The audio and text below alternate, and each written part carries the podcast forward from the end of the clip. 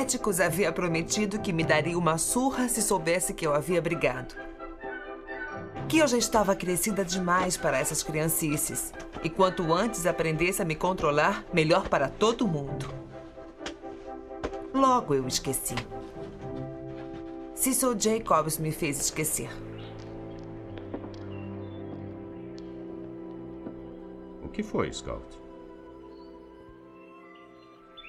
Éticos, você defende negros? Não diga negro. Eu não disse. Foi Cecil Jacobs. Por isso briguei com ele. Scout, não quero você brigando. Foi preciso, Éticos. Ele. Não me interessa o motivo, Scout. Eu proíbo você de brigar. Sim, senhor. Muito bem. Eu estou defendendo um negro, sim. Tom Robinson. Scout, há certas coisas que você não tem idade para entender ainda. As pessoas estão falando pela cidade que eu jamais deveria defender esse homem. Se não devia defendê-lo, então por que está defendendo? Por vários motivos. Se eu não defender, não poderei andar de cabeça erguida, nem poderei proibir você e Jem de fazerem alguma coisa novamente. Você ouvirá coisas feias sobre isso na escola, mas quero que você me prometa que não se meterá em brigas por isso. Não importa o que digam a você. Sim, senhor.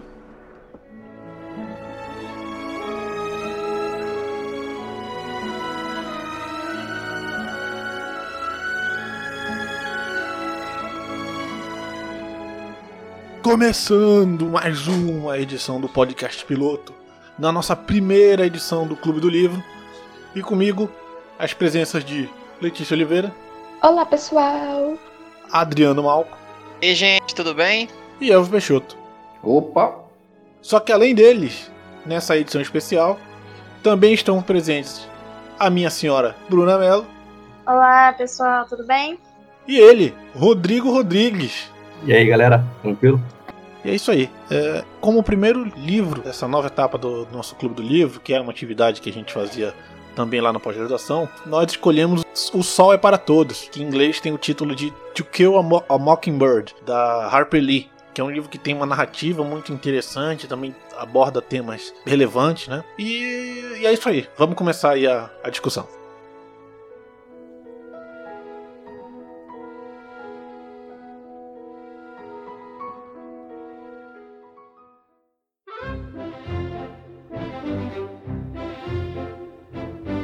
Queria, eu queria agradecer a Bruna pela indicação do livro. Todos nós colocamos alguns livros em pauta, né, para serem votados. O primeiro aí foi foi indicação da Bruna e eu realmente gostei bastante do livro, então agradecer pela oportunidade de ter trazido ah, esse título aí pro, pro Clube do Livro e ser o primeiro. Eu não sou um, um grande especialista em leitura também, mas eu compartilho do sentimento do, do Malco aí, porque o livro, muito bom a leitura, sei lá, eu quando eu vi era três horas da manhã, eu tava lendo sem cansaço. Enfim, gostei muito. Ah, e uma coisa interessante que eu- quando eu fui indicar pra minha namorada, ela falou, pô, eu tenho aqui, comprei, mas não comecei a ler, então ela já tá lendo também. Ah, legal. Mas você. Ou seja, você comprou e ela tinha o livro. É, não, é porque eu comprei pelo Amazon Prime dela. Aí quando chegou lá, ela falou, pô, esse livro eu tenho aqui. Ah, agora já foi. Portanto, faz parte. É. Legal. Então eu vou começar com uma provocação. né, Que é. Fui só eu, ou mais alguém, não, não percebeu que a narradora era uma garotinha até um bom pedaço do livro. Eu não notei. E por sinal, foi uma das minhas dificuldades. Não, pra mim tava muito claro desde o início. Tava muito claro que ela era uma, uma mulher. Garotinha ficou claro até, sei lá, o segundo, terceiro capítulo, velho. Não, mas demorou, demorou, demorou bastante. Isso, gente. Eu só fui sacar depois de umas 30 páginas, porque pra mim era um, era um moleque, era um garoto que tava narrando a história. É, eu também, eu também achava que era um moleque. Eu acho que eu fui até mais do que o, do que o louco, foi mais que 30 páginas, e eu tive uma dificuldade, porque eu criei o personagem na minha cabeça e depois não tava conseguindo mudar mais, entendeu? Eu queria transformar aquele personagem de menino pra menina, e mas enfim, Ah, Isso aconteceu. Isso, isso aí aconteceu comigo. Uma coisa, tipo, não de ser menino e menina. Mas eu, assim, por, por, por vocês já terem dito que o livro versava sobre racismo, eu assumi, criei na minha cabeça, logo no no início do livro, que era uma menina negra a história. Eu também tive essa associação. Eu imaginei que fosse. Pois é, e tipo, quando, quando foi dando o contexto, tipo, ah, era uma cidade pequena, no Alabama, pô, sul dos Estados Unidos. Eu falei, porra, é, é, tipo, vai ser do ponto de vista da menina negra, né, a história. E aí, depois de, porra, mas foi muito tempo, velho, pra, eu- pra cair a ficha que ela era branca, velho. Demorou muito. Beleza, mas a menina branca na capa do livro não te deu nenhuma pista. É, exa- exatamente isso. Não tinha nem discussão. Menina branca, não, a capa que eu tenho não é a menina, não, porra. Eu não sei se é, o- se é o momento, mas vocês querem falar sobre o título? Pode ser. Porque, cara, em inglês é To Kill a Mockingbird. Então, até um pedaço do livro eu não tava. Eu já tinha entendido o contexto, né? A, a narrativa ali ela se desenvolvia ali em cima de algumas temáticas principais, né? Racismo e, e perda da inocência, né? Eu vi também algumas outras temáticas ali no, de fundo. Talvez eu esteja viajando, mas eu vi. Mas eu acho que o, o título né, original, né? To Kill a, a Mockingbird, tá muito associado com essa, uma das temáticas fortes do livro, que é justamente a, a perda da inocência, né? Então, e no início do livro também, eu não sei se, se foi o caso de vocês também, eu tava tipo, porra, que merda de livro é esse aqui, cara? Eu não. Você tava acompanhando aquela narrativa ali em função daquelas crianças e não dava pra ver exatamente pra onde a história ia, né? É, pra mim sim. Eu não sabia nada sobre o livro. Eu não sabia que a temática era racismo, eu não sabia de nada. Eu só peguei o livro e comecei. Na real, eu pensei que o livro fosse pra uma coisa meio policial, pra ver quem que tinha matado o Bo Ridley. Essa que eu achei que era a temática. Pra mim, a temática era em torno dele. Porque a primeira parte do livro é toda sobre ele. Não, eu, eu sabia que era racismo porque alguém tinha comentado. É, no grupo, acho que comentaram lá, a gente foi comentado em algum momento antes, que envolvia vários aspectos, entre eles o, o racismo. Então, o que eu tinha em mente é que em algum momento vai surgir o racismo. Só que no início do livro, eu fui curtindo ali a descrição, me cagando de medo dos Hadley lá e tal, mas eu não tinha me tocado que a Calpurnia era negra. Não sei se todo mundo também demorou um pouco pra perceber isso. Ah, não, isso, isso foi outro que eu assumi junto com a menina, velho. Assim, de cara já. Então, mas eu acho, eu acho que você, você encarou o livro com um background mais focado. Eu demorei pra. Então, eu saquei, eu saquei que a Calpurnia era negra quando a Scout faz a descrição dela, né? Que ela descreve ali um fenótipo eh, de um branco descrevendo um negro, né? Então, a, a partir daí eu saquei que ela era negra. Mas o au- a autora, ela inseriu a Calpurnia lá no começo, mas, a- tipo assim, como não tinha mais nada de racismo, tipo assim, se eu fui meio que de inocentão, eu fui associar a Calpurnia à questão de racismo e do, da defesa do. Enfim, de todo o outro contexto de racismo, lá na frente que eu fui associar quando, ele, quando, ela- quando as crianças foram pra igreja com ela. Até então eu não. Antes ela já fala. Então, tá tudo muito no contexto da época, né? Década de 30, Alabama, né? Então você ainda meio. Eu, eu, pelo menos tentei ver a história ainda pelo contexto da época, né? Mas aí de repente a parada vai escalando, escalando, Eu escalando. não sei vocês, mas eu fiquei muito tempo tentando pescar qual era o ano da história. Assim, em que ano eles estavam, velho. Isso só, isso só, só é dito claramente, que é tipo um pouco depois da depressão, não sei o quê, ali que eles estão na década de 30, né? Isso só é dito, sei lá, na, na hora, na segunda parte, lá no julgamento. Até ali eu tava tentando pescar, tipo, esses caras estão onde, velho? Tipo, pouco depois da Guerra de Secessão. Porque, tipo, ele- eles falam um pouco dessa coisa da, da, do sul e do norte, que não sei o que e tal. E aí eu fiquei, pô, qual, qual é, qual é o contexto, né? Em que contexto a história tá se passando? E por isso que, tipo, de cara, quando, quando veio racismo, quando falaram em temática de racismo, na minha cabeça já era, tipo, uma, uma família negra, vai ser a, a história de, da vida de merda que eles estavam levando ali de racismo. E, porra, a história meio que foi desconstruindo isso aí aos poucos, né? Pra mim, pelo menos. É, Mas vale, vale frisar que o, que o livro foi escrito na década de 60, né? O livro, a, a autora escreveu o livro na década de 60, que foi ali nesse período já que Martin Luther King já tinha surgido, então já tinha esses movimentos na, nos Estados Unidos. Então, assim, só pra gente se, a- se alinhar ao, ao, ao contexto histórico, né? Mas é o contexto em que foi escrito, né? Não é o contexto. Não, então, mas eu fiquei bastante em dúvida de qual seria o período da que ela estava querendo retratar no livro.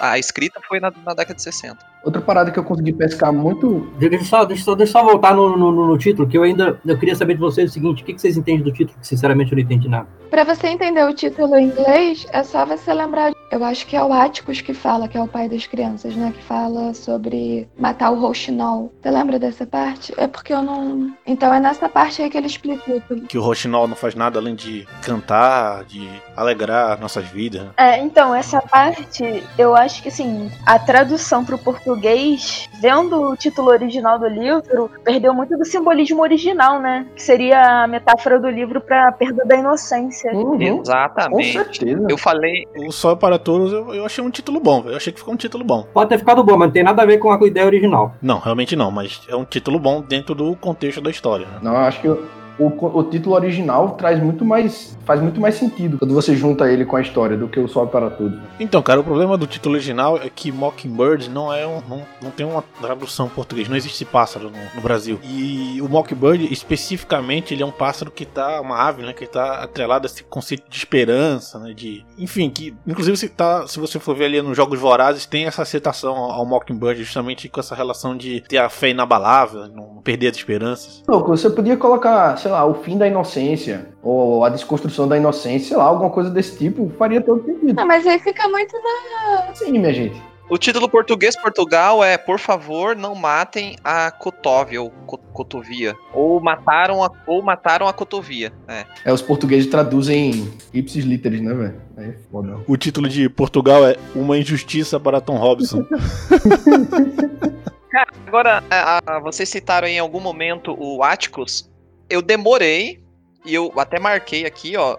No livro foi nos 11% do livro. Ou seja, já lá umas 30 páginas, né? Não sei exatamente quantas páginas tem o livro físico. Mas que o Atticus era, era o pai. Porque ela não, ela não chamava ele de pai em nenhum momento. Só, só nesse momento que ela falou que. É, papai, que ela es- escreveu papai. Daí eu grifei porque, pô, esse foi o primeiro momento que ela escreveu papai. Que até então eu tinha dúvida se realmente o Atticus era pai ou se era tipo. A gente, eles viviam com um tio ou com um familiar, ou seja lá, quem for. Então, a parada do da garotinha pra mim foi a mesma coisa, né? Eu só me toquei que ela era uma garotinha lá pra página. Bota a página 30 aí, em que eu acho que o Jen chamou ela de teimosa. Aí eu fiquei, nossa, teimosa, então, então ela é uma garotinha, eu acho. Quando eu li isso, eu voltei. Quando eu li isso, eu voltei pra primeira página, velho, pra ler a- a- a- o início da descrição. Pra ver se, cara, eu deixei passar que ela era uma menina. E não, velho. É, é, quando, a- quando apresenta a primeira vez o personagem, sabe? Voltei lá no começo e realmente não, não, não dava pra saber. Mas agora deixa eu jogar uma ideia aleatória, assim, essa questão do tratamento. Eu também concordo. Eu demorei pra. Eu sempre ficava na dúvida, pô, você acha que é o pai, é filho e tal. Mas é, não sei se todos perceberam, lá, eu não, vou especificar em qual parte do, do livro, mas lá pra frente, onde já existe todo o contexto do envolvimento das crianças na causa que o pai delas está. Ah, está na causa do Atticus, né, com o Tom Robson e tal, aí passa a ser mais comum, não se torna padrão, mas acontece mais vezes dele se referir como filho e chamar ele de pai, entendeu? Então, assim, não sei, mas eu acho que pode ser algo, do, uma sacada da, da autora para, de certa forma, demonstrar isso, entendeu? No começo, a relação normal é Atticus, Scott, né, tipo, sem muito afeto. Então, no início do livro tinha essa questão da, da Scout ser, ser muito nova, né? Então, e depois tem, a gente começa a ter muitas interações em público, né? E talvez tivesse essa questão de, pô, não vou chamar o cara de Áticos na frente de todo mundo, né? Pô, mas ela chama. Não, mas ela continua chamando. É verdade, é verdade, a menina tem uma personalidade forte, né? Ela faz o que ela quer. Era a criação, uma criação progressiva que ele tava fazendo, né, dos filhos. né? Bem diferente do que, do que faziam com o resto da, da, da pivetada lá, né? Ó, o, o primeiro momento em que ela chama pai é Jean e eu estávamos acostumados com o palavreado jurídico que nosso pai usava e tínhamos permissão para interrompê-lo e pedir a tradução quando não conseguimos quando não conseguíamos entender. Então esse foi o primeiro momento que apareceu pai na- no livro. Então, sei lá, 30, 40 páginas quase. Aqui realmente tirei a dúvida.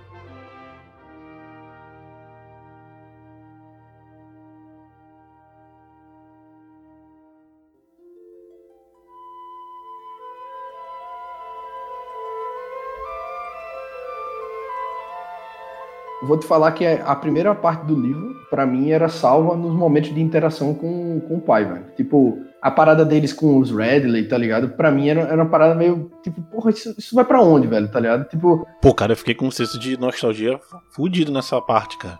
Porque a minha infância foi assim, eu, eu tinha essa parada de vamos na casa mal assombrada e, e sai correndo pra tocar na parede, né? Era muito maneiro essa época. Não, beleza, nostalgia, mas tipo, eu não, eu não tava vendo pra onde é que eles iam levar isso, tá ligado? Tipo, quando acabou a primeira parte e eles meio que deixaram os Headley de lado, eu fiquei pensando assim, porra, esse, esse Headley ou vai fazer alguma merda muito grande, ou vai fazer alguma coisa muito boa, tá ligado? Porque não, não faz sentido você falar metade do livro. Sai daí, tu tava pensando que ele ia fazer alguma coisa boa, velho. Tu tava achando que ele ia fazer merda, cara. Você é trágico, El. Você, você pensou que ele ia foder todo mundo. Não, eu achava que ele ia fazer merda, mas tipo assim, eu- fiquei só. Por que é que os caras tão construindo essa história dele ali, tá ligado? Durante uma parte inteira, velho. Aí pra mim, o que salvava essa primeira parte era a relação deles com o pai, velho. Que, que tipo, ela consegue construir muito bem a personalidade do Atticus, né, velho? Porra, o Atticus é um cara extremamente sensato, inteligente pra caralho, im- imerso numa sociedade vivendo assim, sendo empurrada pela maré, né, velho? Tipo, a correnteza vai passando, a galera vai vivendo do mesmo jeito, e o cara, tipo, ele. Ela fala ali, né, que ele sempre tá lendo, tá sempre lendo jornal, sempre lendo um livro. Cara é advogado, né, velho? Você vê que ele não esquenta a cabeça. Então, um- uma coisa que eu queria salientar, né, é que o livro foi escrito por uma autora, né, branca, coroa, e ela escolheu uma garotinha, né, para ser a narradora para contar. A gente vê a história pelo olhar dela. E isso foi extremamente interessante, né, porque você desenvolve uma narrativa não usual, né? Toda a parte de descritiva, né, da, da história, ela é muito objetiva, né, porque é justamente como a criança vê, né? Tem muito essa questão de deixar as coisas subentendidas e tal. Eu achei muito maneiro. E dá pra perceber isso na relação dela com, com o pai, com, com o irmão, com os amigos, né? Bem interessante. Quando eu fui procurar mais sobre a autora, foi uma das coisas que me fez pensar é que se eu tivesse lido sobre a autora antes de ler o livro, eu acho que eu teria tipo, tido um preconceito. Porque, assim, uma mulher branca dos Estados Unidos, é, na década de 30, falando sobre a sociedade É da década de 60 o livro. é, né? então, a- o livro foi escrito na década de 60. Ela tava falando da década de 30. Então eu acho que eu iria já entrar no livro com uma outra visão. Eu acho que eu teria tido um preconceito maior se eu tivesse lido sobre a autora antes de ter começado a ler o livro. Faz sentido. Então, Eu não sei se a Bruna não tava nesse, nesse clube, mas um dos clubes que a gente fez, o primeiro, na verdade, o primeiro clube que a gente fez do Pequeno Príncipe, é, não sei se vocês se lembram como fez diferença na interpretação de todo mundo do livro, ter lido a história do autor e a, a conjuntura em que ele escreveu o livro, como fez diferença na, na, na interpretação do que estava rolando ali no livro, né? Eu nunca mais olhei pro Pequeno Príncipe da mesma forma. E eu, eu, eu tô, tô falando isso porque eu não fiz a eu não fiz o dever de casa. Eu não, eu não li sobre a, Harper Lee. Então, eu também, eu também depois do, de terminar o livro, fui procurar sobre a autora. Você falou hoje, né, louco? As fotos que aparecem dela é coroa, mas ela escreveu o livro quando ela tinha 30 anos. Em uma entrevista que ela deu, 30 anos não é coroa, não? Tu não quer, não quer ser coroa? coroa 50 a mais. Ah, tá bom, tá certo. Numa, numa, da, uma das entrevistas que eu encontrei dela, falando a respeito do livro, ela diz que ela inseriu boa parte das lembranças da infância dela na, na, na garotinha. Então tem esse, tem esse viés aí. Ah, sim, porque o pai da autora era advogado, né? E o Ático parece que foi inspirado nele, sei lá. Eu- Isso, exatamente. E, e outra coisa interessante, de curiosidade a respeito da autora, eu até cheguei a comentar com alguns de vocês aí por fora, é que tem a continuação do livro, tem o segundo livro, que continua a história da, da, da, da narradora, só que esse livro só foi publicado em 2015, porque eu não sei se ela ou outras pessoas encontraram num baú na casa dela os escritos lá da década de 60, só que ela nunca publicou. E aí encontraram. Ah, não, eu vi essa parada aí, mas depois eu fui buscar, fui dar uma, uma lida e parece que foi só jogada de marketing. Ela já Porra, tinha. mas então ela escreveu depois, então. Foi, ela, ela escreveu depois, depois fizeram essa parada de nossa, é um manuscrito perdido da Harper Lee. Deu certo. Deu certo, porque o Rodrigo já comprou.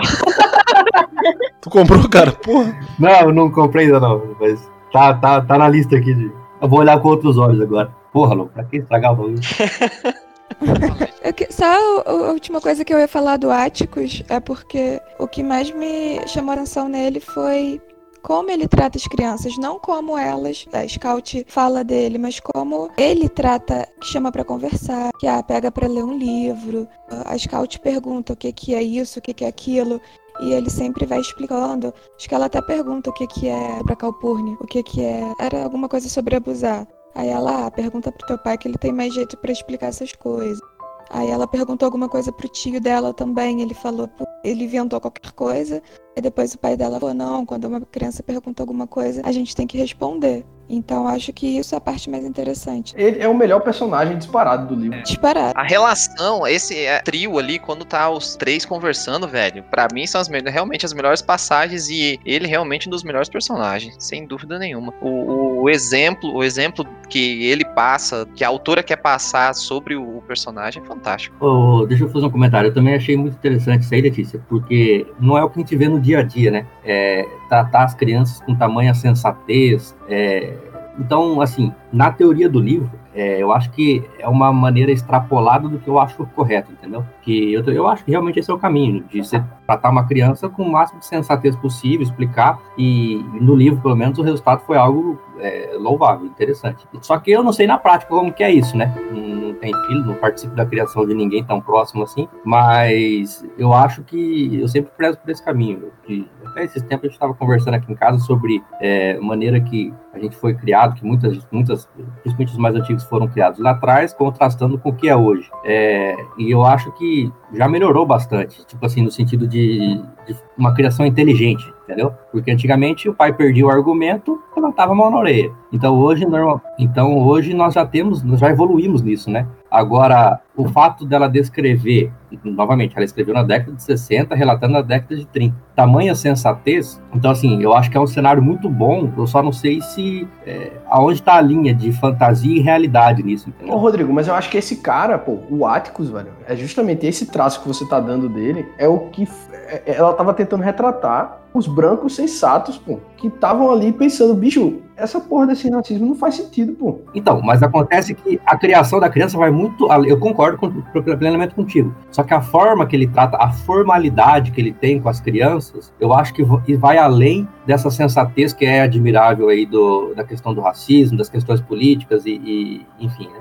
Mas isso aí, hein, Rodrigo, pode estar ligado à, à- à cultura, pô. O cara não tem como fugir disso tudo, né? Tipo, ele, ele tinha ah, os traços, os traços da década, né? Da década de 30 ali, sulista, americano, tipo, tava sempre vestido formal, falava com, com linguagem formal com os filhos, mas ao mesmo tempo, velho, velho, o tipo de ideia e de criação que ele transmitia pros filhos, que é, porra, é muito mais importante do que a roupa que ele tá usando, tá ligado? É, é inacreditável, pô. Não, mas se você prestar atenção no background, né, que é dado pra ele, fica lá subentendido e até em alguns momentos fica bem explícito que ele tem um passado ali, no mínimo interessante, né, que ele sabe o que é certo, o que é errado, que enfim, que ele não é só, só um cara extremamente bondoso, né? Fica claro que ele não é um bosta, tá ligado? Tipo, ah, ele era o melhor atirador da cidade.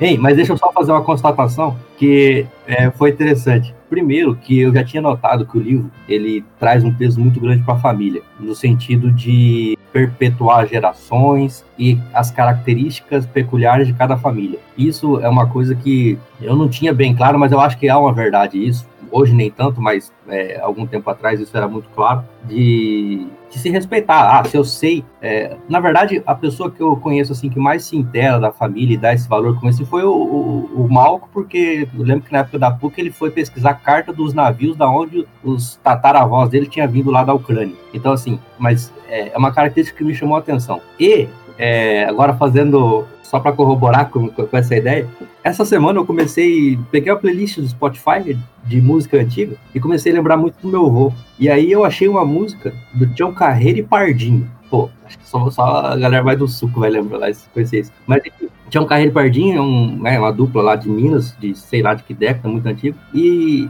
é uma música que trata sobre um caos que acontece, que acontece entre um, um mineiro e, e, um italiano que estão numa briga na justiça. E daí um deles vai tentar corromper o juiz. E daí o advogado fala assim: não tente corromper o juiz, porque ele é um cara muito sério tal, e a família dele tem mais de 400 anos. Então, ou seja, novamente, essa questão do peso familiar das gerações, é, eu achei interessante que eu vi uma aplicação aqui no Brasil, né, pô? Os caras já é, pesava isso há muito tempo atrás. Hoje em dia, se você me perguntar do meu bisavô, eu não tenho muita informação para te dar, cara. Então, isso é uma característica da época, também é uma característica de cidade pequena, né? Onde você tem essa questão de família, de grupo que se perpetuam nos mesmos lugares, na mesma casa, por várias gerações, várias décadas. Até no livro eles deixam claro que tinha aquele contexto lá de manter a estrutura interna ali local, né? De procriar só com as pessoas ali de dentro mesmo. E quando chegava um cara de fora, o pessoal já ficava, nossa, mas quem é esse cara aí? Ah, vocês têm que lembrar que a, gente, a história tá na década de 30, né? Ali no começo do século 20, velho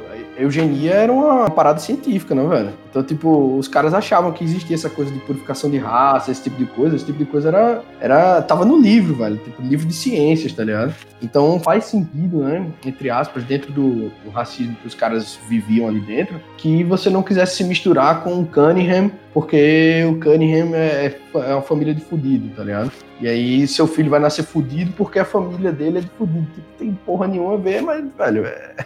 Sei lá. Não, mas e, além, além de você, é, vamos dizer assim, estereotipar, né? Mas tinha várias questões que, cara, era muito definido por família. O fulano, o fulano só vai, aquela família só vai no primeiro dia de aula. O outro, ah, o outro não come não sei o quê. Ah, eu, entendeu? Eu acho que esse tipo de, de classificação, assim, cara, não sei até que ponto é. A partir do momento que eu sou. que me caracterizam como alguém que faz tal coisa, que a minha família é assim, eu me sinto na, na, na obrigação de continuar sendo assim. E se isso for algo não bom, a tendência é perpetuar algo não bom, né? É tipo Game of Thrones, né, velho? Um Lannister sempre paga suas dívidas, né? É. e eu acho que o Atticus tenta confrontar essa ideia da hereditariedade, alguma coisa assim. Porque eu lembro que a tia Alexandra estava falando alguma coisa, ah, olha isso, tem a tendência a ser biruta, tem tendência a não sei o quê. Aí ele fala, ah, e os fintes, que são eles próprios, têm a tendência de ser incestuoso. Aí ela dá uma disfarçada. É, mas, tipo, funciona para todo mundo, vai pra família dele. Não, cara, mas várias vezes ele quebra isso da Alexandra. Tipo, quando ela vem ficar dando pitaco que as crianças têm que se vestir assim, que elas têm que ser raios de luz e tem que não sei o quê. Ele tipo assim, não, dane seu raio de luz, eu já tenho muito raio de luz na minha vida, seja você e esquece esse papo aí da tua tia essa parada aí que o falou, tipo, que a eugenia era a ciência da época, né? É, bichão, acabou me chamando a atenção também com relação à parte da relação da Scout com a professora, né? Que tinha aquela questão do, do racismo, né? Que ela era uma pessoa racista, mas que ao mesmo tempo ela tinha aquele debate com do, do nazismo, né? De eles estavam caçando os, os, judeus e como aquilo era injusto, porque os judeus nunca fizeram mal para ninguém, né? E você fica tipo, caceta, velho, que maluquice é essa? Eu anotei isso, velho. Isso, isso acontece no capítulo 26, velho. Eu, eu, eu tive cuidado de anotar isso, porque isso foi. Eu fiz poucas anotações sobre o livro, velho. E essa foi uma das principais, é... porque eu achei a, a, comparação, assim, excepcional, velho. Eu queria lembrar a todo mundo que aqui no, aqui no Brasil, aqui no Brasil, a, esse tipo de discussão derrubou o Getúlio Vargas, tá ligado? Tipo, o, Getúlio, o Brasil foi pra Segunda Guerra, lutar pelas democracias, aí, e a gente tinha um ditador, pô. Getúlio Vargas tava 15 anos no poder. E aí, quando os caras voltaram, falaram, porra, a gente não tava lutando contra os ditadores lá na, lá na Europa, velho. Que, que porra é essa ditador aqui? E aí ele caiu por esse tipo de raciocínio, tá ligado? Enquanto que nos Estados Unidos, caralho, se prolongou ainda por mais 30, 40 anos, velho. Até os caras começarem começar a luta ali, né, por diminuir a segregação. Eu achei essa, essa passagem do livro excepcional, pô. A comparação do, do que o nazismo fazia com os judeus e o que eles faziam com os negros lá nos Estados Unidos, porra, eu achei excepcional. Claro que o nazismo passou da linha, mas, mas ainda assim o Tom Robson se fudeu aí na, na história. Essa parada professora eu fiquei bolado, cara. É, e falando da, da professora, foi, eu achei muito interessante o, a questão da escrita, de aprender, a, aprender a escrever, aprender a ler, não, não lembro que ela já sabia. Aprendeu a ler. Com seis anos ela já, já sabia ler. E aí ela, ela ficou boladona com a professora, putaça. Chegou em casa putaça. E aí o Atticus fala de empatia para ela. Você tem que colocar, se colocar no nome, no lugar da outra pessoa, ver pelos olhos dela e tal. Eu anotei essa parte aqui. É, a passagem que tá aqui no livro é: você só consegue entender uma pessoa de verdade quando você se coloca nos sapatos dela, né? O Atticus diz isso pra, pra Scout. Ah, manda esse Atticus a merda, né, cara? Na hora de você ficar puto com a professora, você vai dar uma aula dessa pra criança, tipo, não, filha, você precisa praticar a empatia. É assim que é muita, muita calma. Bicho, olha o efeito disso, velho. O efeito disso, se não é muito mais pica do que ele só dizer respeita a professora porque respeita, tá ligado, velho? É por, isso, é por isso que eu fiquei puto, porque eu ia falar assim, respe... é, tipo, eu ia fazer outra coisa, entendeu? Daí quando o cara deu uma calada, eu falei, caraca, é verdade. Essa professora não sabe de nada, né? Aqui, ó, vamos, vamos, vamos decorar esse texto em outra língua pra você escrever pra professora amanhã em português, pra ela ver que você sabe. tá? Vamos escrever um textão aqui pra esculachar. Excelen- excelentíssima, ilustríssima professora de merda. Veio respeitosamente mandar você. Vai lacrar pra cima da professora.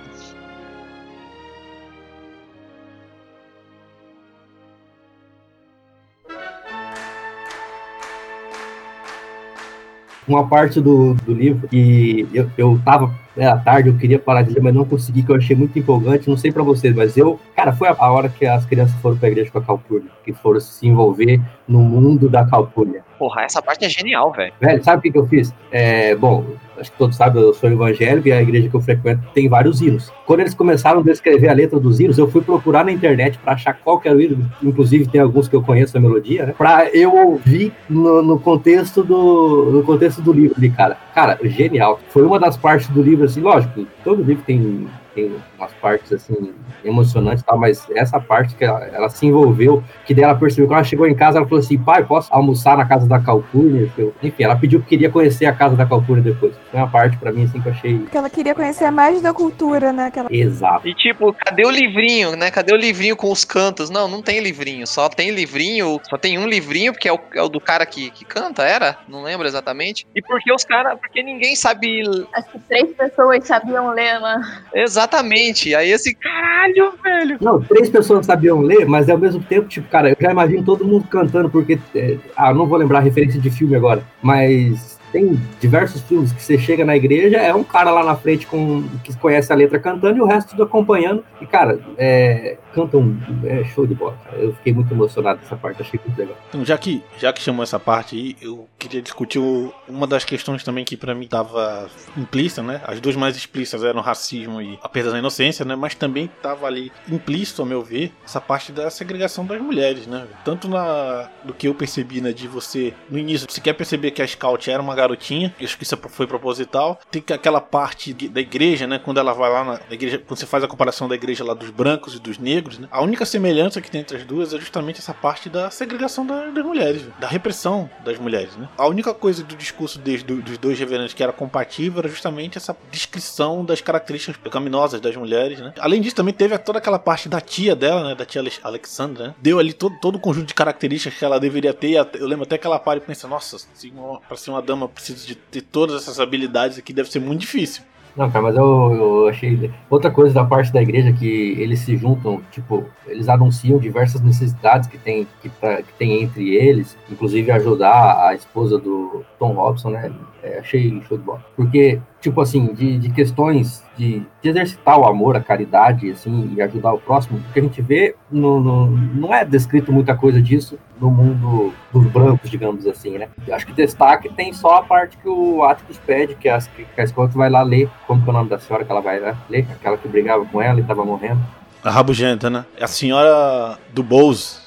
Do, Boa, do Bose, do Oasis, sei lá. É, vé- é isso aí, do, Boaz, alguma coisa assim, né? É, o, o final da rabugenta eu achei maneiro. Muito, foi foda. O plot twist é bom. Pra você ver a imagem que você monta de um personagem e o cara desmonta aquilo em um parágrafo. E aí fala, caralho. O Atticus, pô, o Atticus desmonta ela. Aham. O Atticus explica ela, né, velho? Mas, mas, ô Rodrigo, só pra fechar a parada da igreja, a minha leitura foi bem diferente, velho, da sua. Quando, quando o padre começou lá, o pastor, né, começou a. É, vamos lá, vamos ajudar o Tom Robson, não sei o que, a mulher do Tom Robson, a galera foi lá, deu o, o dízimo e tal. E aí fizeram a conta lá e, porra, não deu. Aí o, aí o cara começou a, tipo, e aí, você, você eu sei que tem mais 10 centavos aí, velho. Bota aqui, bota aqui, porra. Caridade do caralho é essa, velho? Na marra, tá ligado? Do bicho, a caridade vai até onde vai até onde a galera quer dar a parada, né, velho? Você começa a forçar, aí eu já não sei se é tanta caridade assim, né? Não, realmente, realmente. É, concordo plenamente. Esse pedaço eu também fiquei puto. Pensei, não é praticável, não, pô. Porra, já pensou, velho? Fechou a porta e ninguém saía enquanto não, não conseguisse não sei quantos dólares, né? Sim! Caralho, é. Fechou a porta, é, pois é, fechou a porta. A gente só sai daqui quando aparecer o dinheiro, velho. Porra! Abre o bolso aí. Porra. O cara no próximo culto vai com sem dinheiro no bolso, velho, pra não ter que.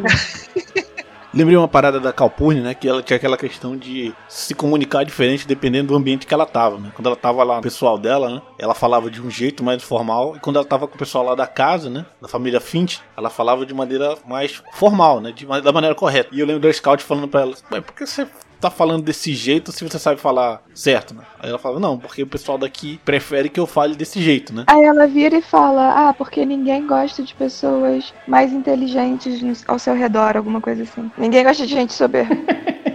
Não gosta dos soberbos, né? Tá certo. Hein, Malco? Oi. O que você tem a dizer sobre os soberbos aí, velho? O Malco sabe, sobre soberba, isso ele sabe. Tô bolado com essa porra aí.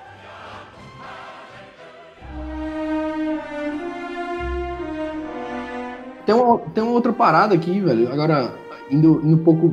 Eu vou, eu vou passar um pouco do, do julgamento. Aí, assim, tem, tem uma parte que o Bob Elwell já, já cuspiu no, no Atticus e disse que vai se vingar, não sei o que, os caralho. E, e aí a, a Scout fica puta com isso, né, velho? Porra, porque ele é o cara, o melhor tiro da, da cidade, porque ele aguenta essa merda, tá ligado, velho? E aí o, o Atticus passa o capítulo inteiro, é o capítulo 23, explicando, velho, explicando pra ela e pro Gem que é por que o racismo não faz sentido e como a galera que é branca e se aproveita do, da conjuntura racista é lixo. Ele usa a palavra lixo, velho, pra. Ele chama, ele chama o branco que se aproveita da posição dos brancos, né? Superior dos brancos na, na sociedade deles. Pra, pra ter alguma vantagem, ele não é nada não é nada mais senão lixo. Porra, velho. Esse cara, esse, esse personagem, pô, vai entrar aí pro meu top 5, velho tá ligado? O Atticus é excepcional, velho. E eu tenho uma marcação nesse capítulo onde ele fala: Olha, Jane, eu acho que só existe um tipo de gente. Dois pontos, gente. Essa, isso foi uma marcação que tá exatamente nesse contexto aí que você tava falando. Uhum. É na hora da discussão sobre background, né? Que o Jane ensina a Scout sobre background. Fala que não quer dizer família tradicional ou antiga. Aí fala que Scout usa o exemplo do caso do Walter, que é o colega de escola dela. E aí fala que ele é inteligente, mas acaba atrasado na escola porque tem que ajudar o pai no trabalho. Aí ela completa falando que só existe um tipo de gente, gente. Eu acho que essa parte também fala muito sobre a perda da, da, das virtudes da juventude. Porque logo depois o Gen responde, não sei se vocês lembram, que ele fala assim: Ah, é, eu costumava pensar isso também quando eu tinha sua idade. Eu acho que aborda muito essa parte da perda da inocência.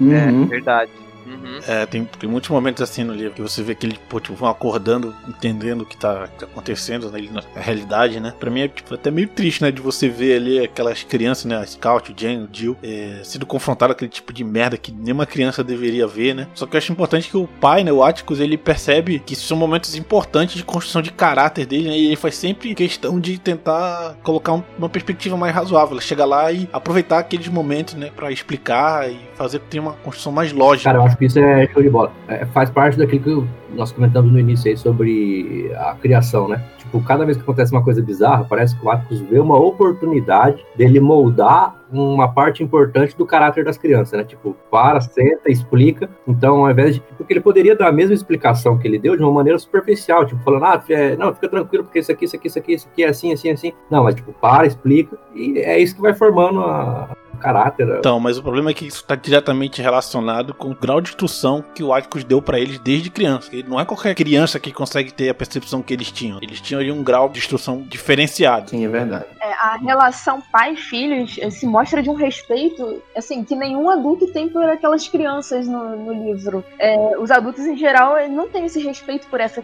por, pelas crianças, né? Ele encara as como seres capazes de raciocínio, de compreensão, dotadas de individualidade, sentimento, percepção do mundo, opiniões próprias, é, escolhas sobre si pessoas estão mudando a sua subjetividade têm o direito a isso, né? Fazer as palavras do Elvio, que o, esse personagem realmente tá no meu top, porque é realmente é ele que molda esse, esse caráter. E eu acho que pode ser interessante, aí vai ficar como sugestão, né? Não sei. É, o segundo livro, que o segundo livro, pelo que eu li da sinopse dele, já é ela grande e ela se muda da, da cidade, ela sai. Então ela tem. Ela vai viver o mundo. E ela vai viver em Nova York e depois ela volta. Então ela vai trazer a experiência mas será que ele é tão abordado assim no segundo livro? Porque, assim, no primeiro já fala que ele é bem mais velho, né?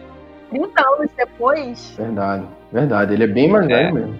eu perguntar, vocês, vocês já viram que tem filme desse livro? Ah, eu vi, deu vontade de ver. Até queria baixar, mas eu não achei lugar nenhum, vou, vou procurar melhor. O, o filme ganhou Oscar. Então, eu não, eu não quis nem procurar muito pra assistir antes do, do Clube do Livro, com medo de.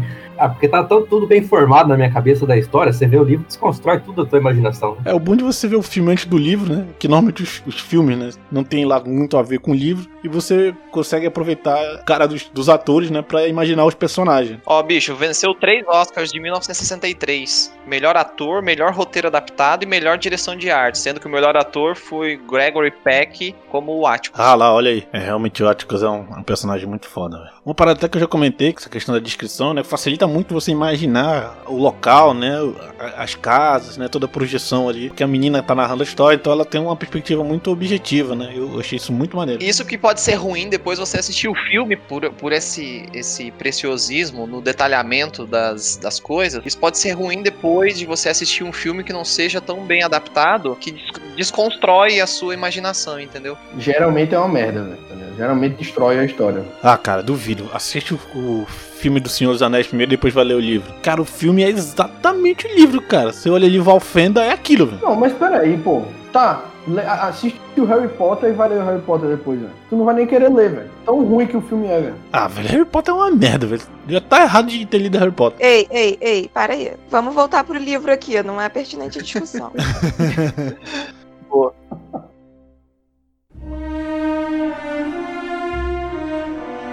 É, e o Jill, ninguém falou nada dele ainda. O, o namoradinho dela. Caralho, qual é o papel do Dio no livro, velho? Por favor.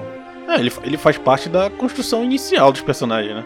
Eu criei a imagem dele o seguinte, ele vive na, na merda da. Não entendi direito como que é aquela família dele lá, mas ele tem. E daí ele vai ali, ele tem acesso àquela família do, do da Scott, do Jenny, do Atlas, e daí eu acho que, tipo, ele se sente muito atraído por aquilo, ele quer aquilo pra ele, entendeu? Tanto que ele é um garoto esperto, daí ele tá lá no, meio que ele tá inserido, tá uma merda, a ponto do cara se virar, viajar lá, sei lá quantos quilômetros, e surgir embaixo da cama da menina lá, entendeu? E no início eu me identifiquei com ele, velho. Parecia muito ali como era quando eu era moleque, né? De propor essas brincadeiras e fritar a cabeça dos meus amigos. E isso foi muito nostálgico. Mas em determinado momento eu comecei, tipo, beleza, mas vai ser só isso aqui a história e tal. Mas eu tava achando maneiro no início. É, não, tipo, eu, eu achei legal porque eu gostei da situação. Enfim, eu ficava feliz quando o Jill chegava. Tipo, ah, que legal que ele chegou. Agora eles estão em três, daí já tem as coisas, né? Ao mesmo tempo que depois, quando eles foram ficando mais velhos, começou a surgir lá alguns impasses, porque aí o Jen tava mais velho, né? E daí a quantas vezes acabava ficando de lado. Tem uma parte que fica claro que ela era deixada de lado e daí ela ia recorria pra, pra Calpurnia. Mas também tava bem censurada lá com a Calpurnia. até. Mas gostei desse, desse questionamento aí. Qual é a parte do Jill na, na história? Eu acho que ele tá inserido naquela construção de caráter inicial do- dos personagens. Porque você vê que a garotinha era uma pessoa que se destacava muito da realidade, né? Ela tinha relacionamento dela com o pai, com o irmão, né? Com a Calpurnia. Mas ela não tinha lá um, grandes outras amizades com outras crianças, né? Porque ela tinha. Ela tava ali num uma outra outro tipo de realidade, né? Vale a pena salientar, né? Que ela, por ser uma criança, isso, isso eu achei foda da, da escritora, né? Botar essa narrativa do ponto de vista da criança, ela também não tinha essa questão de bem e mal, de para ela só tinha o diferente. Né? E o Jill, naquele contexto, foi uma pessoa que ela conseguiu se identificar, né? Se identificou muito. E aí, no contexto da história, eu acho que o Jill serviu como esse motor, né, para motivar ele a fazer algumas ações ali que aparentemente naquele contexto ele não faria, né? Até para de apresentação do Bull Radley, né? Enfim. Tá certo, né? Sim. Também acho que serve pra mostrar assim, que diferente causa estranheza, atrito, perseguição. Por exemplo, quando eles três tá, começam a cismar com, com o Bull Hadley, é, que eles falam ah, que ele não sai de casa há 25 anos. Ele, ele poderia ao menos vir ao portão de vez em quando para ser como todo mundo. Foi uma parte que foi tipo uma reflexão da, da, da menina. Eu acho que serve pra mostrar também essa diferença, que essa diferença causa essa estranheza, né? Sim, eu achei o Jill um personagem importante, né? Um personagem suporte importante para a história. que a Bruna comentou aí do, do, do zoado, ele tem suas características peculiares. É, achei interessante o momento que, quando ela tá indignada lá, a putaça com a, com a situação do, do Tom Robson, do julgamento, que daí ela reflete, pô, será que é por isso que os Rodgers não sai, que o Rodgers não sai de casa? Porra, essa foi uma puta É, reflexão, cara, velho. puta que pariu. Então, mas eu, eu achei legal porque aquele a visão que ela tinha do Riley de caraca, ele é doido, ele é maluco, ele não sai de casa, isso aí tá errado, tipo, é estranho, é diferente. Ela pensa, pô, será que é por causa desse monte de coisa? Ela passou a, a ter, sei lá, chegar mais próximo da realidade dele, talvez, sabe? Sei lá, pode ser que ele não saia de casa porque ele já ficou muito indignado com tudo que tem e tal. Achei interessante. É, realmente uma pergunta interessante, né, cara?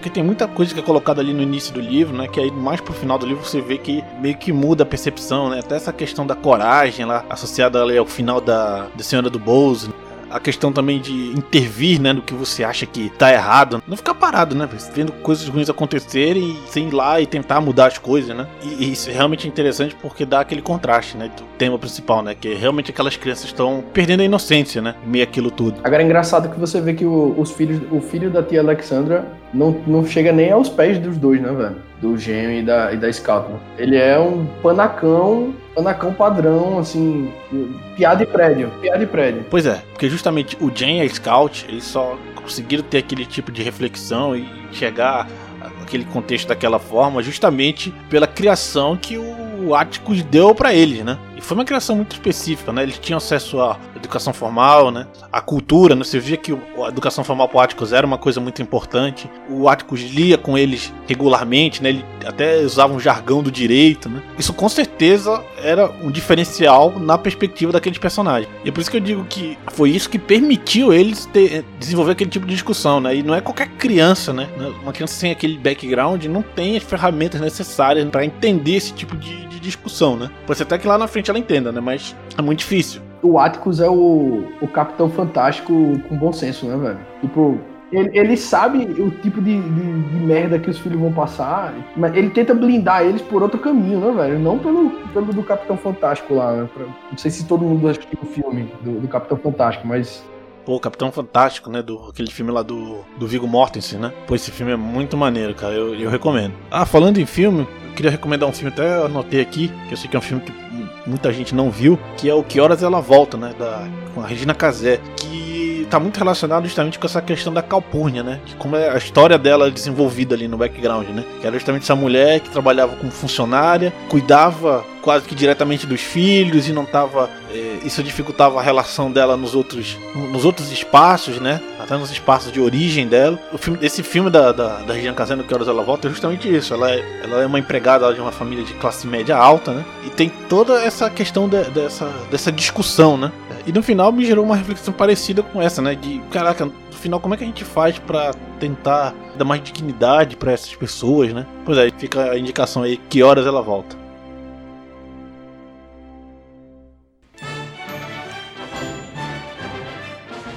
Hein, eu posso vou trazer um, um trecho do, do livro que para mim não ficou tão claro. Também não, sei lá, jogar para ver o que vocês tiraram. É a, a parte que eles, o, o Atticus vai na cadeia, a delegacia, né? É onde o, o Tom Robinson tá preso. E daí a Scott e o Jane, não lembro se o Jill tava junto, acho que tava. Eles foram, eles foram os três até lá na praça, ficaram olhando que chegou os carros, desceram e e aí, de repente, percebias que aquela galera ia fazer alguma merda lá, né? Na, na, na delegacia. Aí a, a, a, Scott chega e reconhece que é o pai de um amigo dela da escola, né? E aí ela comenta alguma coisa e, e daí os caras simplesmente pegam e vai embora. Esse aí é o ápice da ingenuidade, velho. É, é Exatamente, é... pô. Mas é, é, os caras não simplesmente vão embora, não, pô. Ela dá o clique nos caras, velho. O pai do Cunningham olha ali e faz caralho, meu irmão. Caraca, essa menina é filha, estuda com meu filho, né? Tipo, é tão criança quanto meu filho e tal. Então ele é tão homem quanto eu. Tipo... É. Não, e tem o estereótipo também da, da família Cunningham, que eles não, não deixam, não devem nada para ninguém. E aí ela fala: seu filho foi almoçar lá em casa um dia desse, tá ligado? Ela, ela clica o cara, pô. Aqui, ó. Não se lembra de mim, Sr. Cunningham? Sou a Jean Luiz Fint. Uma vez o senhor nos deu um saco de nozes, lembra? Walter é meu colega na escola. Ele é seu filho, não é? é? Ele é da minha turma e é muito bom aluno. É um bom garoto, acrescentei. De verdade, uma vez nós o convidamos para almoçar conosco. Talvez ele tenha falado com o senhor sobre mim. Uma vez dei uma surra nele, mas ele não ficou com raiva. Diga que eu disse oi tá bem? Então, essa parada aí é o Marta do Batman Superman, só que ele é bem feito. É o cara que tava ali cego pelo momento ali, e aí de repente vem a garotinha e joga ele na realidade de novo, né? De caraca, essa, essa garotinha é amiga do meu filho, né? Porra, o que, que eu tô fazendo aqui? Bicho, pra mim essa passagem do livro era tipo, é agora, vai dar merda, os caras vão matar o pai, os filhos, vai morrer todo mundo aqui, vai ser uma bagaceira do caralho, meu. Tem até uma passagem aqui, eu anotei, é foi preciso uma menina de 8 anos para fazer eles recobrarem a consciência, não foi? perguntou Atticus. Isso prova que um bando de homens ensandecidos pode ser contido, simplesmente porque eles continuam sendo humanos. E foi legal também, porque você percebe que o Atticus percebeu isso quando ele coloca um parente dele no banco dos júris. Você lembra disso? Isso. Ele fala lá na frente. Porra, sagacidade pura, né, velho? A Scott até, até fala assim, poxa, pai, por que você colocou ele? O cara queria te matar na noite anterior. Aí ele para, explica. O Atticus é foda, muita sagacidade. Ah, eu acho que é muito foda. Ô, bicho, esse cara é muito foda. É, e daí é legal que, tipo, quando a menina saiu pra ir lá pra, pra, pra praça, junto com, né, com o irmão dela e com o Jill. Aí você pensa, meu Deus, o Atticus vai surrar essas crianças no- na vara verde, vai largar o cinto na menina, né? Aí depois de tudo que acontece, ele na diplomacia vai, explica pra ela e tal. Tipo, a, a sensatez imperando, né? É, Eu achei legal também a parte de como foi construído, né? Já que tudo a gente sabe pela, pela, pela ótica da Scout, que a gente não sabia do que, que se tratava o, o crime dele até o dia do julgamento. Isso foi muito legal também. Então, quando ele conta a versão dele, Tom Robson conta a versão dele do, do, do crime, que não foi um crime, né? Caraca, também foi muito legal. Ó, Atticus e James estavam bem à nossa frente, e achei que Atticus estivesse dando uma bronca nele por não ter voltado para casa, mas me enganei. Quando passaram sob a luz de um poste, Atticus colocou a mão na cabeça de James e acariciou seu cabelo, o único gesto de afeto que se permitia. N- nessa hora eu falei, pô, o cara não deu uma surra no- no- na criança por causa disso? Eles salvaram a vida do Atticus também. É, mas eu nem conseguiria imaginar o que seria uma parada dessa, velho. Deve ser um turbilhão de sentimentos, cara. Inacreditável, velho. Não, é, pô, a tensão ali naquela, naquela cena, pô, é inacreditável ter essa tensão ali. E né? da mesma forma que salvaram, poderia ter dado uma merda ainda maior. Exatamente. Porra, imagina ele- ele vendo a Scout chegando lá, meu. O cu fechou que não passava uma, uma agulha na manteiga, velho. Nossa, a hora que ela, hora que, ela que, que começa a descrever que ela foi na direção, eu. Puta que pariu. Agora fudeu. Agora já era. E não sei quem tenta segurar, acho que foi o Jay, né? E quando vê ele, ela já foi, saiu correndo, ele, caraca, meu, fudeu. Essa cena também foi um marco pra ela perder um pouco da inocência dela, porque ela fala que de noite quando ela deitou e ela refez a cena na cabeça dela, aí que ela viu o que, que realmente tinha acontecido e ela chorou, chorou pra caralho, né? Então essa cena também foi um, um ponto tipo decisivo.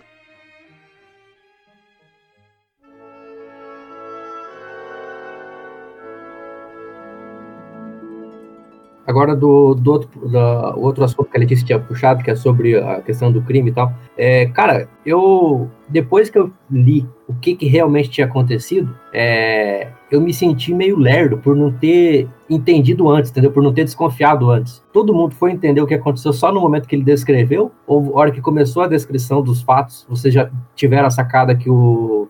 É o Bob Well, que Não, é o- eu, eu, eu imaginava que seria um crime assim, velho. Que era o empoderamento do branco sobre o negro. A gente só não tinha exatamente a descrição fiel do que havia acontecido. Mas eu desconfiava que era alguma coisa por, por aí, entendeu? Eu não, eu não saquei, não, velho. Não, não, também não saquei não. Pra mim, com certeza, tinha acontecido um crime, né? Antes de saber né, a, a parada, né? Mas o cara ali, eu achei que ele tava tipo de, sei lá, de boi de piranha. Mas depois você vai vendo a parada desenrolar, né? E ver que porra, o cara tá, foi ali justiçado pra caralho, né? Eu fui perce... tipo assim, era um crime, era um crime, mas eu fui ver, tipo, cara, talvez não seja um, o cara talvez não seja culpado por conta da comunidade, tipo, como o pastor da igreja estava se empenhando para cuidar da família dele, entendeu? Porque se fosse, sei lá, um cara entre aspas que não fosse, que já fosse um criminoso mesmo e tal, não sei o quê, eu não sei se o pastor ia se empenhar tanto, sabe? Então, o pastor pra mim deu uma credibilidade pro cara. Não, não, pra- mim isso não tem nada a ver, velho. Eu com certeza esperaria essa parada do Tom Robson de repente ser culpado, né? E ter essa parada da, da quebra da inocência no sentido de os caras estavam achando que ele era inocente, né? O cara era querido pela, pela comunidade de repente o cara era culpado, velho. Tá, estaria de acordo com a temática, né? Mas enfim, não foi o caso, Tem né? como esperar uma dec- decisões justas de uma sociedade injusta, né? É. Não, porra, e, e, tipo, quando. quando pra, pra mim, a, a parte foda, dois momentos foda ali no julgamento. Um é o, o testemunho da Maela, né? Maela, eu acho. Bom, não lembro o nome exatamente. né? O, o, o testemunho dela, pra mim, foi foda, porque ele mostrou, ele mostrou assim que a realidade que aquela mulher vivia, pô, tá ligado? É um absurdo, bicho. Ele, ele mostra que ela vivia uma realidade muito pior, velho. Muito pior do que a de qualquer negro da história, velho. Naquele contexto lá, velho, é uma redneck, né? Grande parte deles é uns redneck fudido, né? Não, sim, Sim, sim, sim. A, a, o, contexto, o contexto psicológico ali que ela vivia, velho. Ela vive uma, vi- vive uma vida totalmente de merda, pô. Tá ligado? De merda, de merda, de merda. E o outro ponto que, que eu achei foda também foi quando o Tom Robson levantou e ela passou uma página descrevendo como a mão esquerda dele balançava do lado do corpo dele, velho. Fiz- Esses dois pontos pra mim, assim, de julgamento foram caralho, velho. Um, um por- pelo impacto, né? E o outro pela tristeza, velho. Tristeza pela mulher mesmo, assim, um negócio bizarro, velho. É, toda, toda a cena, toda a cena do julgamento é uma parada incrível, né, velho? Toda a, as- todas as perguntas do Atticus tinham ali o, o-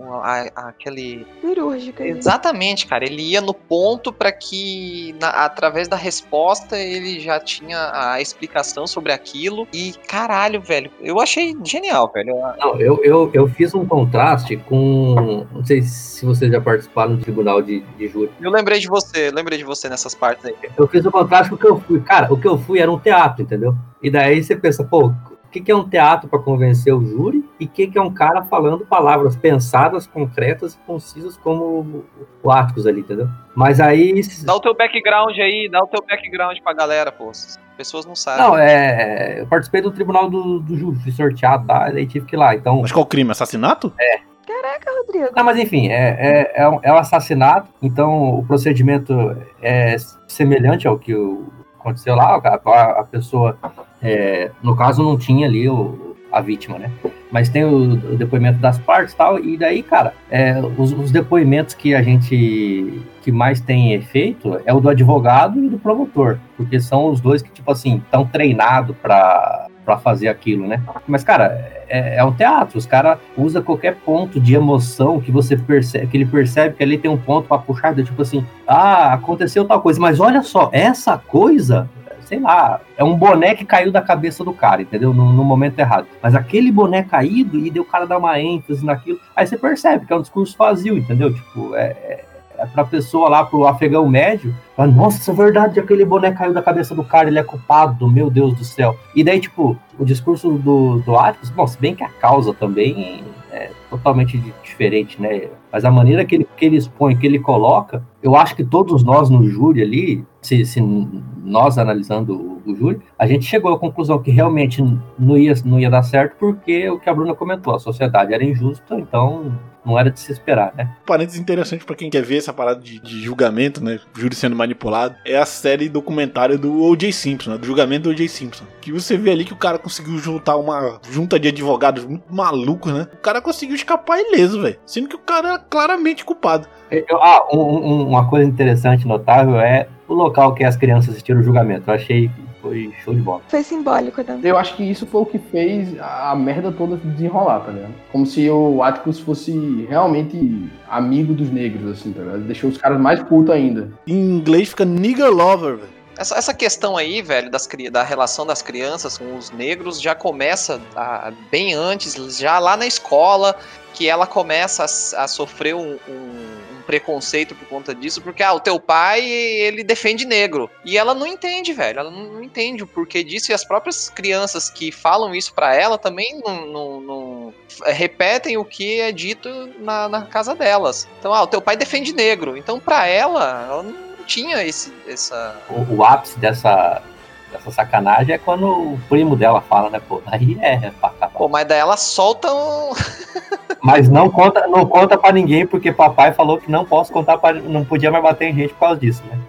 Mas você vê, na hora que ela vai lá falar com Atticus, né? Essa parada do. Que acho que a senhora do Bozo tinha chamado ele de amigo dos negros, né? Amante dos negros, sei lá. E ela vai lá conversar com ele, ela fala, pô, pai, chamaram de am- amante dos negros, né? Aí ele fala, ué, onde é que você ouviu isso aí? Ela, ah, eu vi, eu vi isso da senhora do Bozo e também já ouvindo isso na escola, né? Eu nem sei o que significa, né? Eu só achei que era ruim pela forma que, que me falaram pra mim, né? Parecia que tava me xingando. E aí ela pergunta, ah, o senhor é amante dos negros? Ele fala, cara, eu sou, eu sou amigo de qualquer um que me permita ser amigo, né? Eu tento tratar as pessoas de maneira cordial, de maneira respeitável, né? Só que essa conotação de amigo dos negros, ela é dada por algumas pessoas que acham que a gente trata melhor que eu tô tratando melhor os negros do que eles deveriam ser tratados, né? Quando nós todos somos humanos, a gente tem que tratar e respeitar e ser cordial com todo mundo, né? Somos todas pessoas, né? É, levando em consideração que todo tipo de gente é gente, né?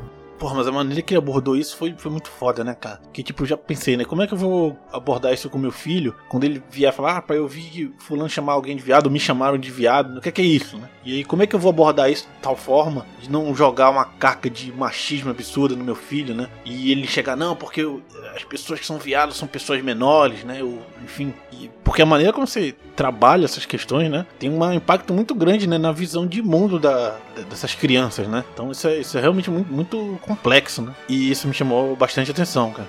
Eu destaquei uma, exatamente essa parte aí. Você defende preto, Áticos? Perguntei a ele aquela, naquela tarde. Claro que sim. Não diga preto. É grosseiro. Todo mundo na escola fala assim. A partir de agora, todo mundo, menos você. Pô, mas aí essa, essa frase, essa frase é típica do, do pai do pai conservador, linha dura, né, velho? Você não é todo mundo. Se todo mundo pular da ponte, você vai pular junto? Tá? É, é- exatamente. Não que ele tenha feito isso, né? Ele primeiro construiu a, a ideia inteira e depois jogou essa, né, velho? E ela retruca ainda, ela fala: se não quer que eu fale assim, por que me manda pra escola? Ah, mas é isso aí. Ela já tava putaça com a escola. Essa menina é muito foda, né, cara?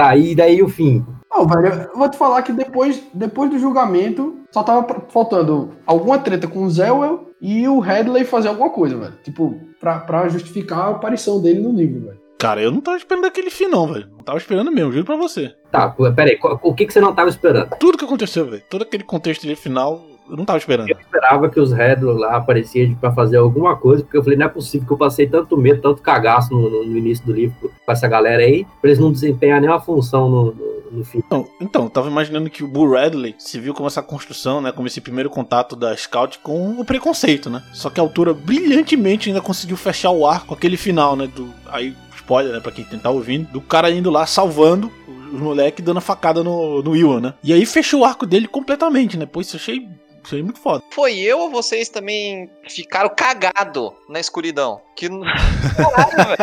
Sim, não. Os dois momentos do maior cagaço foi, foi, foi quando ele perdeu as calças na, na, na, na cerca. Caraca, velho, como que ele vai se explicar agora? Porque ainda não podia contar da calça. Eu, puta merda. E depois, no, fim aí também, tive que acender a luz do quarto. Pra... Bicho, pra mim ali era o Bull Radley, velho, atrás dele, velho. Não era o Elwell, tá ligado? Cara, eu fiquei com a impressão que podia ser também, cara. Tá ligado? Eu- Pra mim era ele 100%, pô. Então, é, é, vocês lembram que eu perguntei a questão da árvore? Porque pra mim não, eu não tinha construído o conceito que o, que o, que o Bu era um cara, tipo assim, do bem, entendeu? Não, então, o livro vai construindo esse preconceito também, né? Da maneira como a gente vai descrevendo as características, né? Do ponto de vista ali da Scout, do Jane, né? E aí você vai construindo esse preconceito, né? Com relação à figura dele. Exatamente, cara. E, e- ô, louco, eu não, tinha, eu não tinha passado por esse lado, não. É, e realmente, é, é bem isso aí mesmo. Isso monta, monta a, a linha de raciocínio pra você ficar em cima do preconceito. E isso colabora com o que o Elfo falou agora, que eu também imaginava que quando ele estava ali no escuro, que tava vindo alguém atrás, era ele, velho. Falei, pronto, fudeu. Agora, agora já era. Não era questão de pre- pre- preconceito, porque da forma que a Scout apresenta ele pra gente, ele é um psicopata, pô. Ele já tinha falado que ia meter bala lá de espingarda, in- independente do que, que se movimentasse lá. Foi ele, pô. Foi o Arthur. Foi o, o tio. Ele, o, o Bull fez a. costurou a calça do, do Gem. Ah, o que deu o tiro lá, né? É, pô. Quem deu o tiro não foi o Bull, não, pô. Foi o tio, o Arthur. Mas pra mim, velho, tipo, a história do Zé eu tinha acabado. Era o, o Headley maluco. Mas, mas assim, clicou na hora. Na hora que ela fala assim, que vê um- uma pessoa com o gêmeo nas costas, indo pra casa dela, foi ah, porra. Então, então, tipo, na verdade o Headley tá salvando, e, e aí- mas eu não consegui, eu, eu não linkei o Bob Ewell a- ao seu atacante. É, eu também não tava com muita expectativa, não. Apesar que ele falou, né, que ele fez ameaça lá. Eu não tava com expectativa que ele ia voltar no arco final, não, cara. Exatamente, eu também não tava e nem o Atticus tava. E o Atticus tava desacreditado disso. Achou que o, o cuspe na cara lá ia ser a. Encerrou ali, entendeu? Tipo, o cara descontou toda a raiva É, ali. bicho, mas o cara foi humilhado, né, velho?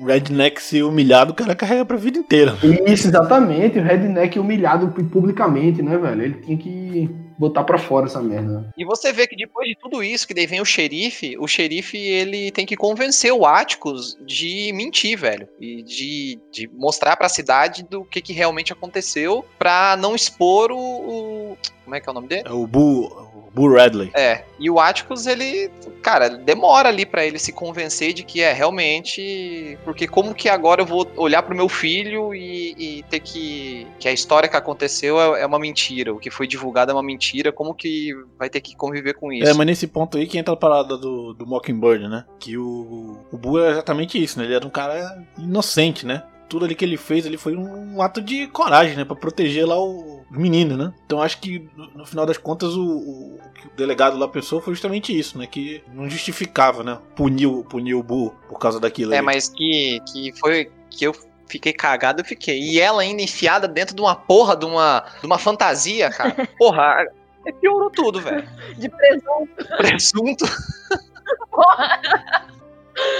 A construção da cena foi muito boa, né, mano? Porra, a acessibilidade de. Ah, a gente tá chegando próximo da árvore porque o chão fica mais fresquinho. Caralho, velho. Isso. Pô, a narrativa, cara, toda a parte descritiva, né? Novamente eu acho, achei a escolha de- da narradora ser a garotinha, pô, fantástica, né? Eu acho que é o Atticus ainda que pergunta pra ela, ou é o próprio xerife lá, né? Que, ah, a gente tava chegando próximo da árvore quando isso tudo aconteceu. Daí, porra, mas você tava dentro da fantasia, você não tava vendo nada. Como é que você sabia que tava perto da árvore? Ah, porque o chão tava fresquinho. Hein, e o Tom Robson? Sinceramente, eu sabia que se safar e viver feliz para sempre, ele não ia. Eu achei que foi menos pior do que o cara ser condenado e ir pra cadeira elétrica. Mas eu juro, eu juro que depois, ao longo do julgamento, eu falei, caralho, esse cara vai sair, velho. O Atticus vai conseguir. Aí, hoje sim, hoje sim. A porra da história sobre racismo, velho. O branco vai, liber- vai bem liberar o cara. Não, eu sei, velho, mas, mas enquanto você tá lendo ali, você tem um fundo de esperança de que a coisa pode ser diferente. Cara, eu entendi o sistema judiciário como um reflexo de cada homem sentado ali no banco de júri, né? Que por sua vez é um espelho da, da sociedade em que eles viviam. O Tom é considerado culpado de um crime que não cometeu, porque culpar um negro era sempre melhor do que culpar um branco, né? Mesmo que seja explicitado indício de abuso por parte do pai da menina. Pois é, a parada é essa, né? Culpar um negro era sempre melhor do que culpar um branco, né? E aí quando você percebe isso, velho, já sabe, velho, o máximo que esse bicho vai conseguir é não morrer, velho. É, então, aí essa parte foi legal também, porque logo depois do, do júri, tem uma parte que fala que. Não, não lembro que personagem que fala, que o Atticus foi indicado porque ele seria o único capaz de fazer, pelo menos, o júri demorar a tomar essa decisão. Então, tipo assim, a vitória do dia não era pro, pro Tom Robson ser absolvido, mas era pra decisão não ser fácil. Tipo, pelo menos não foi exatamente na hora. Demorou pra cacete pra eles darem resposta. Então, tipo, essa foi a vitória do dia. Eu, eu achei show de bola que isso mostrou que tinha gente, tinha outra pessoa bem intencionada, que eu não lembro quem que foi, que indicou o Atticus. Então, tipo assim, se fosse um procedimento padrão e indicar lá um advogado qualquer, que ia dar sempre a mesma coisa. o juiz, pô. Foi o juiz, né? O juiz, o juiz, é verdade, verdade. Então, tipo, o fato, o juiz foi bem intencionado nesse sentido, né? Mas o Atticus fala disso, né, velho? Da galera que é que era razoável e construiu essa. que construiu um caso, né? Os caras que acham aquilo ali um absurdo, mas que, tipo, o tribunal é a sociedade, é isso aí, velho. A gente vai tentar. O Atticus fala, velho, naquele capítulo que eu falei, o 23, eu acho. Ele fala isso, pô. Que, tipo, um, um dia a gente vai pagar essa conta aí, tá ligado? Dessa galera.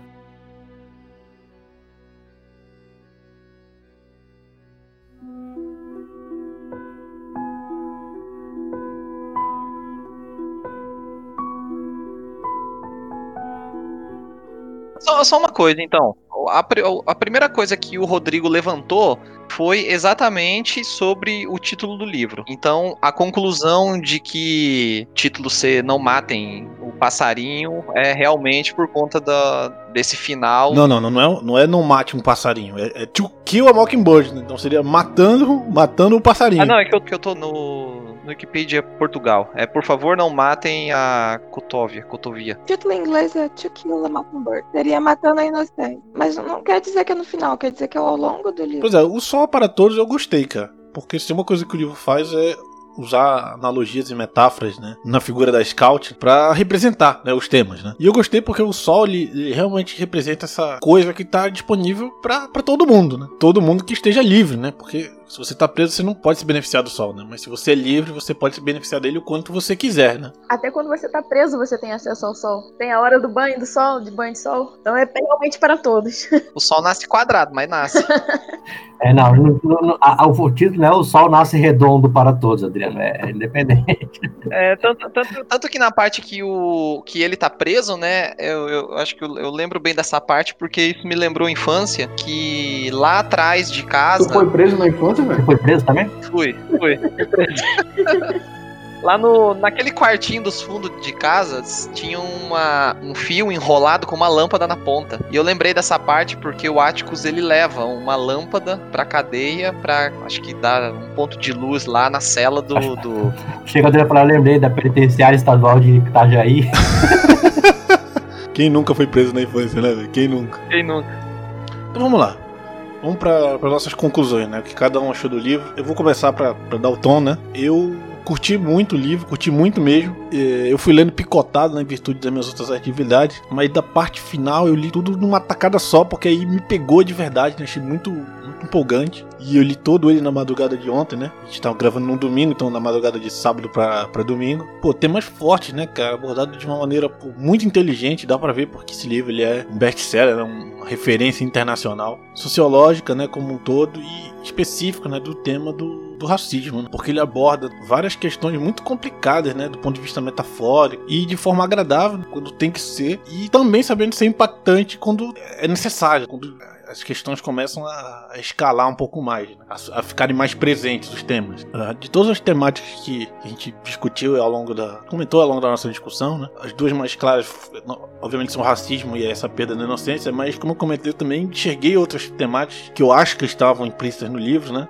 Como um subtexto, né? Que é como, por exemplo, a relação da mulher naquela sociedade, né? uma, relação, uma relação repressiva pra caramba. A questão da, da calpurnia, né? De como que ela tinha aquela vida dupla, né? Em, vários sentidos. E isso, se você parar pra pensar, tem um impacto muito grande né, na, vida da, na vida dela, na vida de quem vive essa, esse tipo de vida. Então também essa parte de desigualdade, das interações sociais, das diferentes classes, né, das diferentes raças também foi algo que me chamou a atenção. E no final, isso aí é até discutível, né? Eu fiquei com a impressão que a autora queria passar ali uma temática de, de esperança, né? De, sei lá, sempre que você confrontar uma injustiça, não necessariamente você vai vencer, mas que você tem que continuar tentando fazer a coisa certa, né, e perseverando. E aquela história, né, de esperar o melhor e se preparar para o pior. Esse foi o primeiro livro que eu leio depois de muito tempo. Eu passei muito tempo só lendo livro, só lendo artigo livro mesmo de ficção, assim, que conta uma história. Fazia muito tempo que eu não lia, então eu demorei, na verdade, para engatar.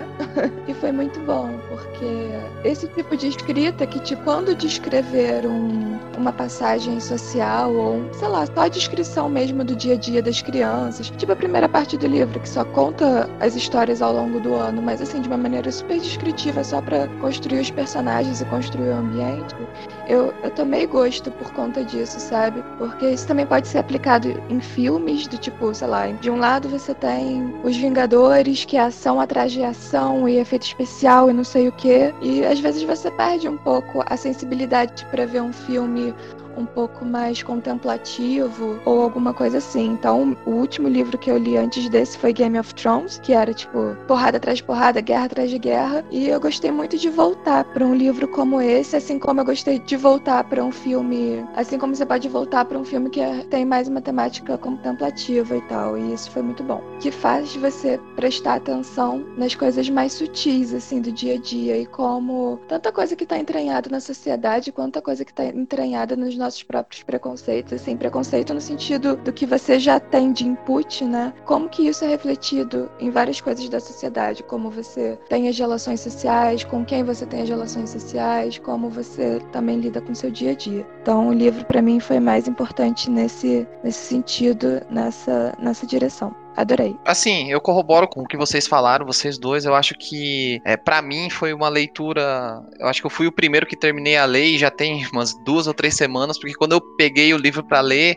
eu li ele numa tacada só, assim, dois dias, porque realmente foi muito imersivo para mim. Eu gostei muito da, da, da história, de como a, a autora descreve todos os créditos para essa autora, porque realmente é um, é um livro muito bom. E ele foi escrito, como a gente já falou, na década de 60, e ele traz muito nessas questões que são ainda muito atuais, né, pra gente. Apesar de lá se vão é, 60 anos e questão de preconceito e, e tá muito vivo ainda nos, nos nossos dias. É, e é muito bom a gente estar tá com esse contexto histórico aí, olhar para trás e uma reflexão de como que será daqui para frente, com que sociedade que a gente vai deixar aí para o futuro. Também essas outras questões, principalmente que a Letícia comentou de relações sociais e é, o que o Louco falou da inserção da mulher na sociedade, que é muito discutido também ao longo do livro. Então, é, a leitura realmente eu achei, eu achei incrível, fica como recomendação. Eu, eu vou recomendar para muita gente esse livro porque é, eu gostei bastante, principalmente também pelo nível de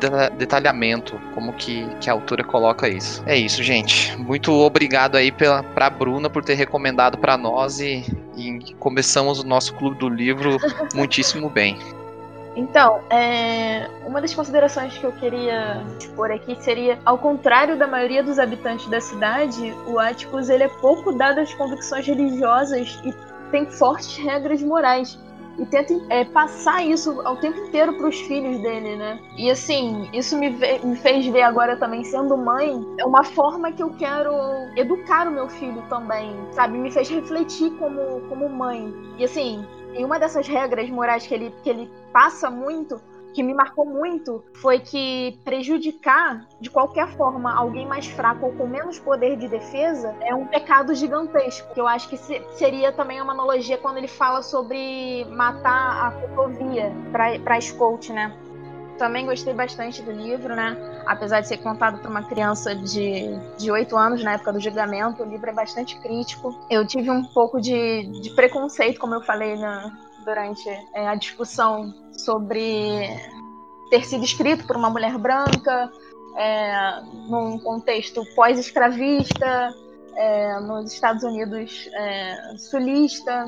Assim, me surpreendi bastante com o livro, também vou recomendar, e é isso. Eu achei o livro muito bom, é, assim como vai parecer que eu estou copiando a ideia dos outros, né? Mas assim como a Letícia também fazia tempo que eu não lia é, um livro assim de, de, história, ficção, enfim. Então foi muito bom voltar ativo. Acho que na verdade os últimos livros que eu li foi do Clube do Livro, né? De quando a gente fazia é, no Rio. Eu não li numa tacada só como o Adriano, mas me vi muitas vezes empolgado, com bastante sono, mas mesmo assim querendo avançar mais um capítulo para ter mais um desfecho, para ter mais algum capítulo, alguma história assim. Então eu acho que a Letícia falou muito bem que o livro ao meu ver, a gente pode dividir ele em duas partes, né? A primeira que contextualiza a história, como que está, como que é a vivência da família na cidade, enfim. E daí na segunda que trata, a segunda parte que trata já a questão do, do racismo, do julgamento que envolve o Tom Robson. E eu acho que as duas partes são se complementam muito bem e ambas trazem mensagens muito importantes para a gente. Eu vou destacar só realmente uma coisa que eu não esperava do livro e que realmente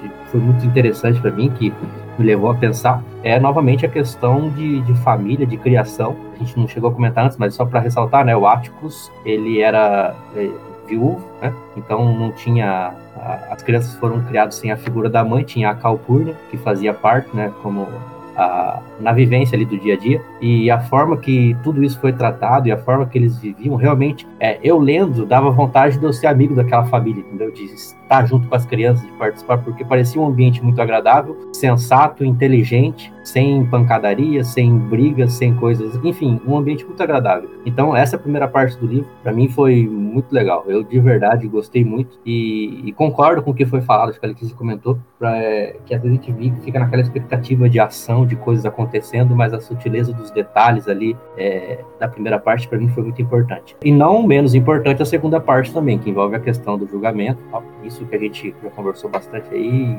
eu concordo com as conclusões que o pessoal aí também tirou. Então, acho que é isso. Gostei bastante do livro mesmo e assim como o Adriano também já fui recomendar para minha namorada, né? que na verdade ela foi falar que já tem, que vai ler, mas eu vou recomendar o livro para mais pessoas. E como comentei, pretendo ler o próximo e ver o filme. Então, eu, eu também, também gostei do livro. Confesso que no, que no início eu, eu, achei ele um pouco maçante, a primeira parte principalmente, mas na segunda parte em que os, a história se desenrola, né, você entende que era o que estava acontecendo naquela primeira parte, né, então, ok. Eu, eu não tava. Eu tinha perdido um pouco de costume de ler romance, assim, né, esse, esse tipo de, de, de, narrativa. Tava lendo muita coisa, muita coisa mais analítica, né? Então, coisas sobre política, sobre história, ciência como um todo. Então, tava, tinha acabado de terminar um, de ler um livro do Carl Sagan, então tava mais acostumado com a coisa, com as ideias, assim, mais acontecendo mais de forma mais acelerada, mais, mais clara, né? Mais óbvia. Então, o livro me surpreendeu na segunda parte, que vale a pena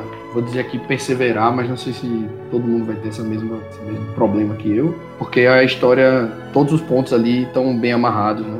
Não tem nada, não tem é, encheção de linguiça, né? Eu gostei muito do livro, que o, o Atticus é um puta de um personagem, um, um pai que eu diria que ah, hoje ele ainda seria um cara atual, seria um bom pai ainda hoje, escrito na década de 60 e, e vivido na década de 30, um cara racional, é, que não é movido pelos dogmas da sociedade, né? Então ele, ele questiona tudo e, e ensina isso para os filhos, que olha, você pode pensar também, né? Você não precisa viver só o, o que a sociedade enfia goela abaixo de vocês. Pensa, tá aqui, lê, aprende, e aí você decide o que é que você quer fazer. Se quiser seguir a correnteza, segue. Se não, tá aqui o ferramental para você ir em frente. E eu acho que, o, o, pra, só para finalizar, o último elemento forte que eu sinto nessa direção aí é que ele, o livro também deixa muito claro como é difícil o Atticus seguir nessa linha.